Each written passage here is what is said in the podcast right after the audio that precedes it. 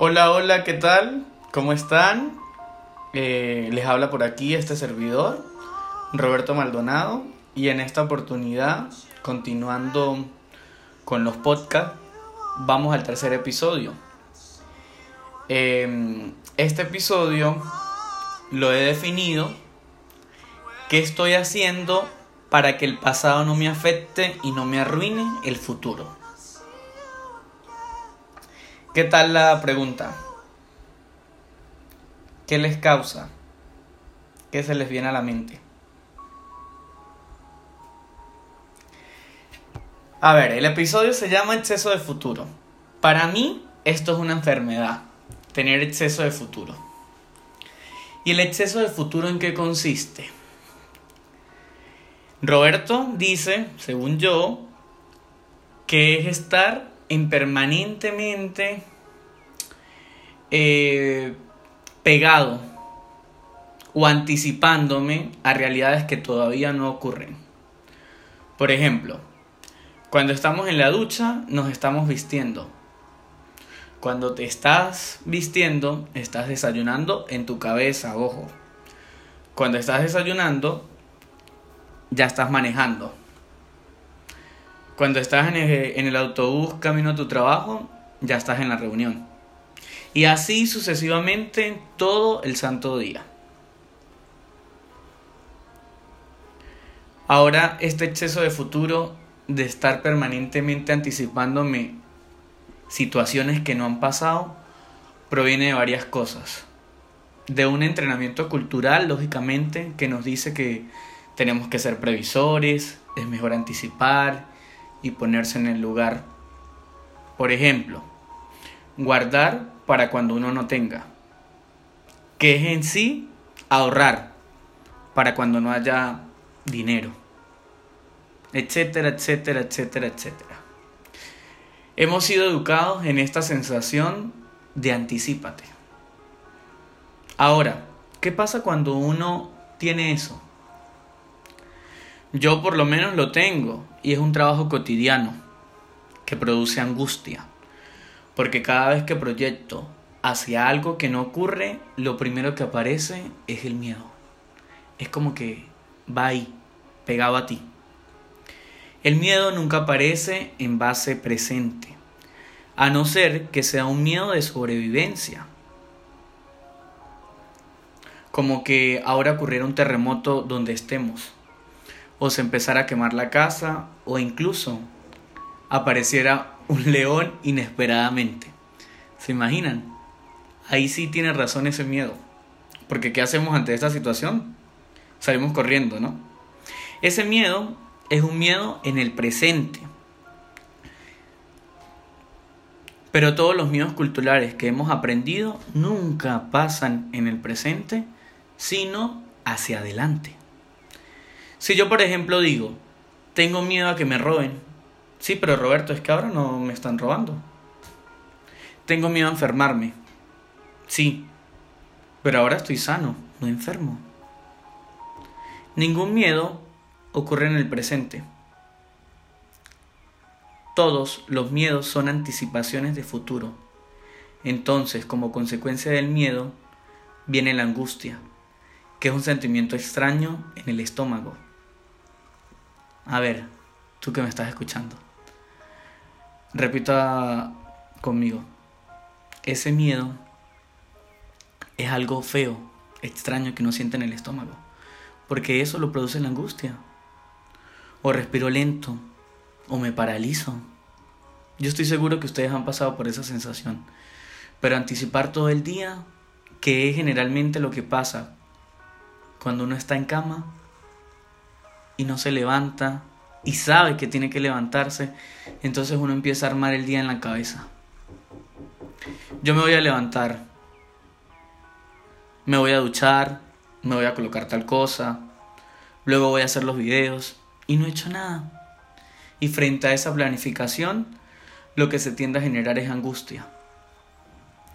Empieza uno a resistirse y así decimos, ay no, cinco minutos más. Ay no, media hora más. Pero en la cabeza sigo organizando y planificando el día con exceso de futuro. Ahora yo te pregunto, ¿cómo se logra manejar este cuadro inventado por mí? Este diagnóstico de exceso de futuro. Tiene que ver con el cómo uno regresa al presente. Y para resolverlo, debemos saber cómo trabajar la angustia partiendo de dos preguntas que yo por lo menos siempre me hago. Una de esas es, ¿dónde estoy y qué estoy haciendo? Porque eso me trae de vuelta. Y la segunda tiene que ver con la pregunta de cómo estoy respirando. Porque esas dos preguntitas son las que me traen a la inmediatez automática y por lo tanto generan que mi acto esté en el presente. A ver, les voy a colocar un ejemplo, tal vez suene un poco erótico, pero no es erótico. Pero mira el ejemplo. Si me estoy duchando y empiezo a pensar qué me voy a poner, y ya salí de la, de la ducha a nivel mental, me sequé, me estoy vistiendo, estoy eligiendo la ropa, yo digo, ¿pero qué estoy haciendo? Eso no está pasando ahora. No me estoy vistiendo, me estoy duchando. Entonces me hago las preguntas dónde estoy y qué estoy haciendo. Me respondo yo mismo, estoy duchándome. ¿Qué está pasando en la ducha? Me está corriendo el agua, el jabón. ¿Y cómo está mi respiración? Cuando yo estoy en el, en el presente, mi respiración es fluida. Cuando no lo estoy, uff, mi respiración es corta. La ducha se hace más corta porque tengo que salir, porque tengo que pensar en vestirme, si no llegaré tarde. Y proyecto nuevamente. Por ejemplo,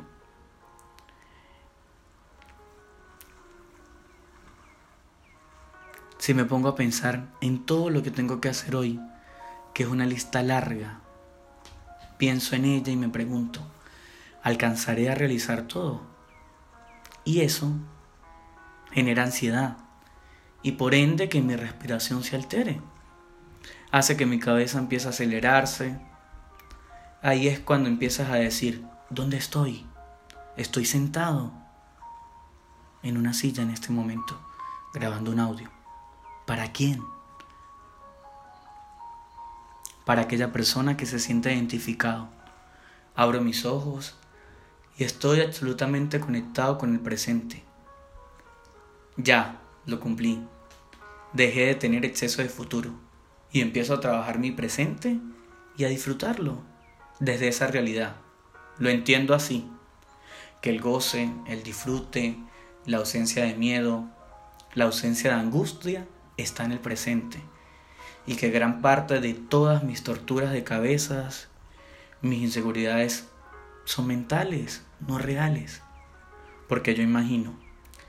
Además, meditemos algo. Nunca cuando se piensa en el futuro, son cosas gratas. Por ejemplo, me puedo imaginar en mis próximas vacaciones cosas preciosísimas. Y en eso aparece un miedo que me dice, ¿y si no lo vas a lograr? Es muy loco, ¿verdad? Porque automáticamente nos destruimos sueños e incluso planificaciones. ¿Cuántas personas no planean sus vacaciones con tanto tiempo.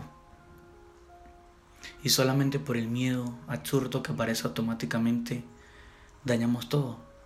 Porque desde la cabeza nos vamos destruyendo. Y decimos, no, no va a resultar, porque no voy a terminar de reunir todo el dinero. En realidad yo pensaba viajar en esa fecha, pero que va, no va a suceder, va a ser súper complicado. Señores, tengo que disfrutar el presente porque es el que me va a garantizar que yo pueda planificar un proceso de descanso y lo que haga hoy. Entonces pregúntate, ¿tienes exceso de futuro? Lo más probable es que sí, porque es la enfermedad de estos tiempos. Ese exceso de futuro te mantiene angustiado y con miedo. ese miedo ocurre cuando estás escuchando este audio. No, señores. no está ocurriendo. Te pregunto, ¿ese miedo te está causando que te pongas nervioso en este instante? Son muchas preguntas que nos hacemos, pero en realidad está pasando es en tu cabeza. No sé si alguna vez han escuchado la frase que dice, no, te estás montando películas en tu cabeza. Aquí cae muy bien en este contexto. Porque señores, no ha pasado nada. No ha pasado nada. Acuérdate que el único miedo que se vive en el presente es el de la supervivencia. Medita conmigo. ¿Verdad que el único miedo es el de la supervivencia? ¿Por qué? Porque es el miedo que sentimos todos. No sabemos si vamos a alcanzar a realizar tal cosa, si llegaremos a fin de mes, si nos pasará algo. Entonces ese miedo siempre va a ocurrir en el presente, siempre lo vamos a tener presente, valga la redundancia. Ahora te pregunto, ¿ustedes se dan cuenta de cuánto nos perdemos de disfrutar de la vida? De mirar, observar detenidamente, de tocar, de sentir, de abrazar, por estar pensando en cinco minutos más en lo que viene. No sé qué cantidad de experiencias dejamos de lado. Me encantaría de verdad saberlo. Pero no lo sé. Me gustaría tener un medidor. Sería la persona más dichosa. Y así poder evaluar cuánto pierdo de disfrutar por cada vez que estaba en algo y pensaba en otra cosa. Si estaba almorzando, ya estaba imaginando en la cena. ¿Por qué?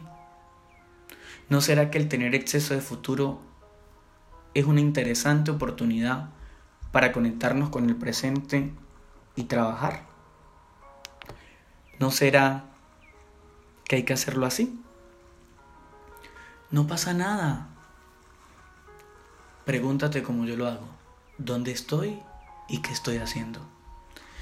Ninguno de mis miedos están ocurriendo en este minuto.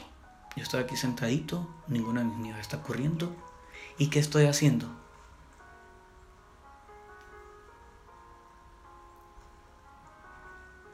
Es maravilloso darse cuenta, señores. ¿Para qué darle importancia? Además, hay estudios que dicen que la probabilidad de que todos mis miedos se hagan realidad es muy baja.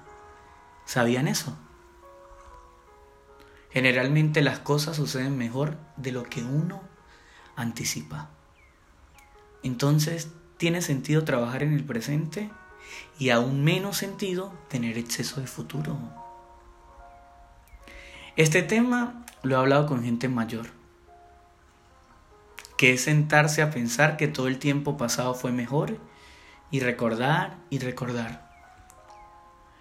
Creo que alguno de ustedes ha tenido la maravillosa experiencia de hablar con personas mayores. Esas personas mayores tienen exceso de pasado porque ellos creen que todo su pasado fue bonito y eso los imposibilita a vivir el presente. Claro, conversar con ellos es enriquecedor porque aprendes muchísimas cosas, pero les estoy colocando un ejemplo para que me entiendan. Ajá, y ahora, ¿qué genera el recuerdo? El recuerdo genera melancolía, tristeza y también alegría. Cuando decía, oh, qué lindo era cuando bailaba unos años atrás, o cuando ella estaba. Aunque sean recuerdos positivos, igual llama la nostalgia. Y me quedo pegado a ese exceso de pasado. Pudiera caer en depresión lo que tengo que hacer es agradecer ese pasado por haberlo vivido y por haberme dejado tantos aprendizajes. Por ejemplo, me he puesto a pensar en qué cosas yo he tenido exceso de pasado. En mi recuerdo de mi abuela seguramente, que falleció hace ocho años. ¿Por qué me pasa esto? Porque me refugio muchas veces en lo mismo, sobre todo en los días más vulnerables. Saben, lo cuento y hasta me emociono. Me causa muchísimo sentimiento. Y en primer plano se me viene a la mente su imagen. En su carcajada, en lo que vivimos juntos, sobre todo antes de que ella se enfermara. Y después tenemos que hacer un esfuerzo por salir de ahí, porque a mí me encantaría quedarme allí en ese recuerdo de su sentido del humor, en sus conversaciones que me llenaban el alma. Pero primero no se puede y segundo tampoco es sano. Porque piensen que solo al contárselos me emociono. Me alegra recordar eso. Pero me coloco melancólico. Entonces piensen en una persona que va hacia atrás. Recuerda igual que yo. Haz el mismo ejercicio. Se emociona, se alegra de recordar, y ya de ahí para adelante caemos en la autodestrucción. Por eso es que todo ese pasado tengo que traerlo al presente para poder afrontar la realidad sana y sentirla conmigo. Pero de sentir que está. Si hablo de ella o de este exceso de pasado de recordarla, aparece su energía está aquí. Pero eso no se verifica acá. Entonces, para yo dejar de recordarla, tengo que tener tristeza por decir cuánto te echo de menos. Pero en vez de cambiar esos pensamientos, ¿por qué mejor no digo, gracias que te tuve, abuelita, y vivimos cosas bellas, y gracias, y gracias por tanto? y agradezco desde, desde lo más profundo, porque ahora, hoy puedo sacar grandes frutos de esa gran experiencia, de lo doloroso y de lo alegre. Tengamos cuidado, podemos ir hacia atrás para aprender, pero no para repetir. Pero hay que volver y en este presente uno tiene que decidir estar en paz y ser feliz. En este presente tengo que traer toda esa experiencia de atrás para depositarla aquí y dar lo mejor. Siempre dar lo mejor de mí. Y en este presente yo voy a entender que mi vida es una vida individual. Tiene mi propio sentido. Y que todo lo que viví hace muchos años en mi cabeza, en mis emociones, en mi identidad, y en la sensación de que valió el esfuerzo de haber vivido eso, pero la única manera de poder decir que estoy haciendo las cosas bien es regresando al presente. Si me quedo atrás pegado en la muerte, en el abuso, en el maltrato, en los problemas económicos, en lo que me hizo fulanito, en que no conseguí el empleo que quería, en que no viajé, en lo que viví no logro traer los aprendizajes al presente. Y sabes, tengo que traerlos porque necesito así ayudar a otros para sanarme, para poder perdonar, para poder estar más libre y ser una mejor persona, que sin duda es lo que vinimos a este mundo a ser una mejor persona. Te pregunto, ¿estás con exceso de pasado? Disfrútalo vívelo allá atrás.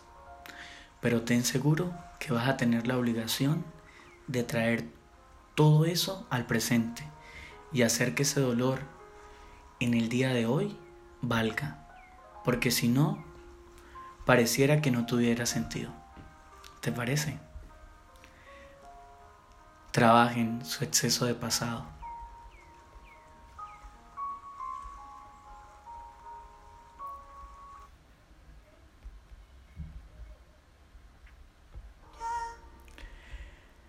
Bueno, espero que les haya gustado esta gran reflexión del día de hoy.